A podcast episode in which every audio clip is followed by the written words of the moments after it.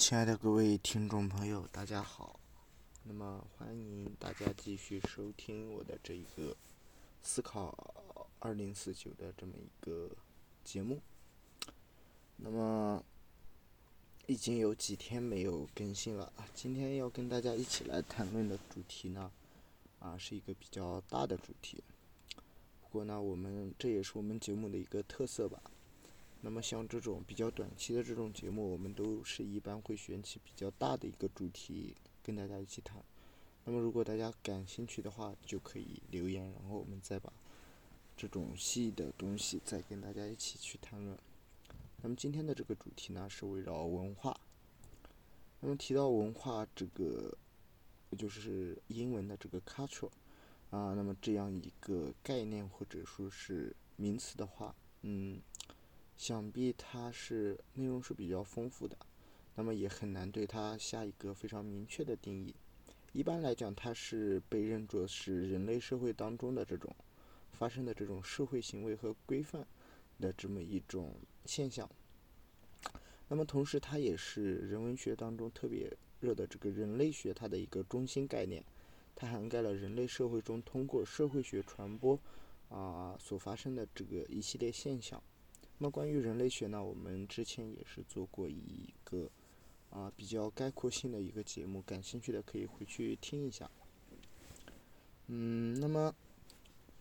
今天的话，我们就主要从两方面来对文化做一个概述吧。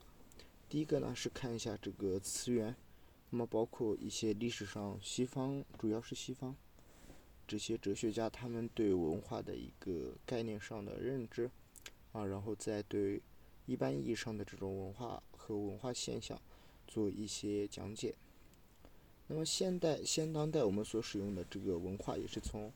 西方的这个英语的 culture 翻译过来的这个词语呢，最早是出现在古罗马的一个演说家。那么这位演说家呢，名字叫做这个西塞罗，在他的这个著作叫做国内翻译呢是叫做《图斯鲁姆谈话录》。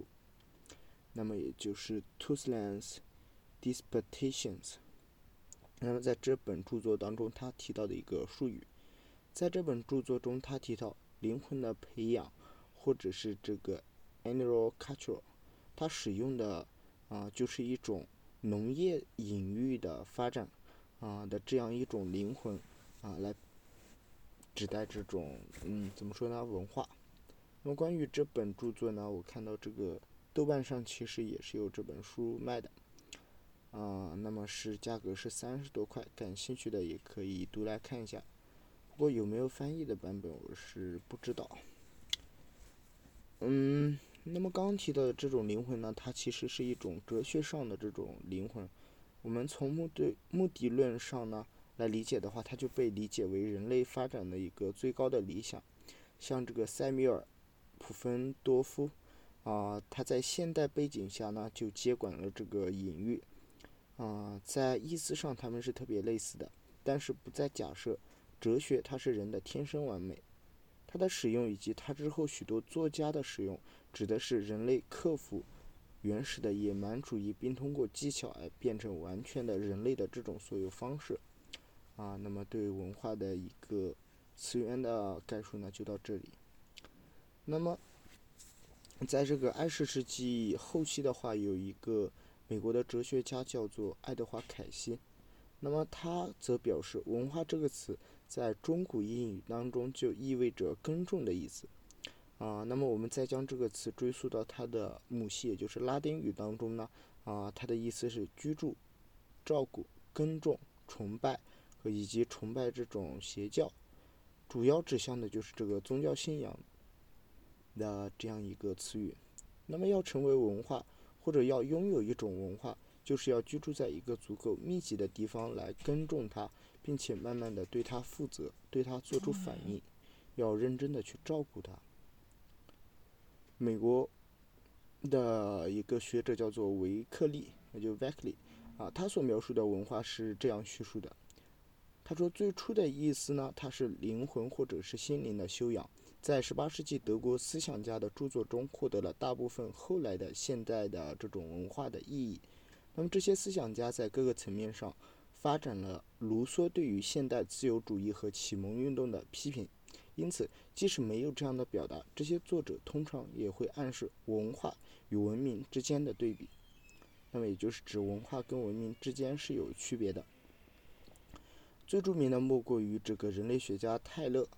他说，这个复杂的整体呢，包括知识、信念、艺术、道德、法律、习俗，以及人类作为社会成员获得的其他任何的能力和习惯，都是啊作为文化的一个整体和部分的。那么，或者在当代的辩题中，文化它是定义为强调实践、话语和物质表达的这样一种社会领域。那么，随着时间的推移，这些领域中表达了共同社会的生活的社会意义的连续性和不连续性。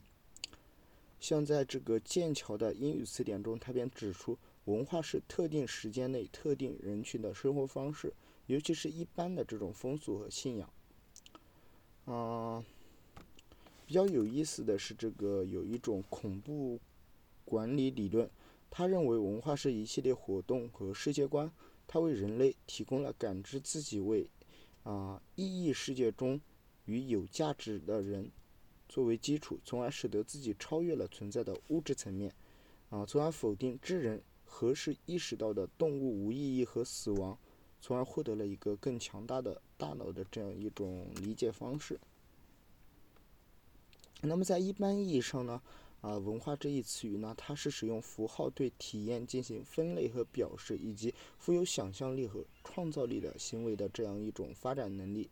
这种能力大约是随着啊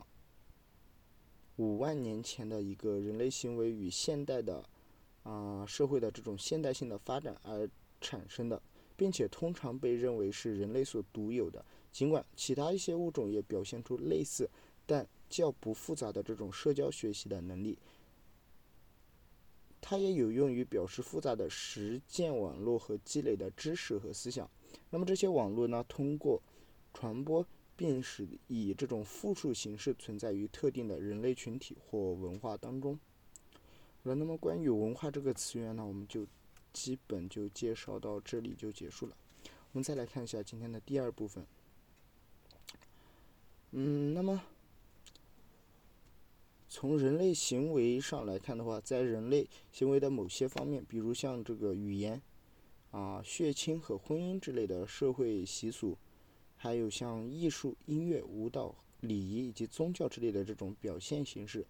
还有诸如工具的使用、烹饪、住所和衣服之类的技术，啊，这种在所有社会当中啊都出现了一种文化意义上的共性。那么也就是体现在物质文化和非物质方面，非物质的这种文化方面，啊，那么物质文化它的概念呢，涵盖了文化的物理表达，比如像技术啊、建筑还有艺术，啊，那么文化的非物质方面呢，主要包括社会组织的原则，包括政治组织和社会机构的实践等，同时还有像神话、哲学、文学，啊，以及书面啊和口头的这种文学。啊，和科学，它就便构成了这个社会的非物质的这种文化遗产。在人文的学科当中，一种文化意识，它便是个人的一种属性。在某种程度上而言，他们在艺术、科学、教育或礼仪方面培养了特定的成熟水平。有时还可以看到，文化的这种复杂程度将文明与较不复杂的社会区分开来。在社会精英的高文化与低阶层之间的低文化，大众文化与民间文化之间。基于阶级的这种区分中，也发现了这种关于文化的等级观念。那么这种特征，它其实是对文化资本的分层获取而达到的一个效果。通常而言，文化通常它是被用来指代群体用在视觉上或其他人区分开来的这么一个符号标记，比如像身体上的服饰啊、衣服和珠宝等。啊，那么。提到文化，我们还得指出一点，就是在二十世纪出现了一个啊新的文化方面的名词，就是大众文化。啊，那么它就是指大众生产和这种大众化的消费文化的这样一种形式。一些哲哲学流派，比如像这个马克思主义和批判理论，他们都认为文化在政治上经常是被用作为精英的工具来操纵下层阶级并。使其产生这种虚假的意识。而这种观念呢，在文化研究学科中是十分普遍的。还超越这种文化研究学科以后，在更广泛的这种社会科学中，文化唯物主义和理论啊，文化唯物主义的这种理论观点，他们便认为，人类的象征文化它源于人类生活的物质条件，因为人类创造了这种物质生活的条件，而这种文化的基础，则是在发达的生物倾向中便慢慢产生和找到的。当我们把文化作为一个技术名词的时候，一种文化它就是指一个社区，或者是就一个社区，例如像一个种族或国家这样一个社会群体，他们的习俗、传统和价值观的一个集合。同时，文化它又是随着时间的流逝而获得啊的一个知识集合的过程。同时，从这个意义上来讲的话，多元文化主义它便重视居住在同一个星球的。不同文化之间和平共处和互相尊重的这么一个原则。有时呢，文化它也用于描述一个社会子群体，也就是亚文化，比如像兄弟文化，或者是反文化中的特定的这样一种社会实践。最后呢，在这个文化人类学当中呢，文化的相对主义的意识形态和分析立场，他们认为，由于任何评估都必然。位于给定的文化的这种价值体系之内，也就是说，当我们在对文化进行一个定义或者是评估的时候，其实我们也是在一个更广义、更大范围的这么一个文化的体系当中的。因此啊，就导致了这种对文化进行客观的排名或评价，它是特别难的。好的，那么今天的节目呢就到这里，简单跟大家说了一下这个文化相关的一些西方的，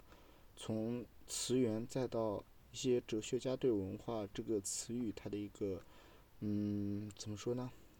认识和定义啊，然后又在一般意义上对文化的一些表现的方面，它的啊一些形式，嗯，等方面做了一些说明。那么感兴趣的话，可以留言讨论。感谢大家收听，晚安。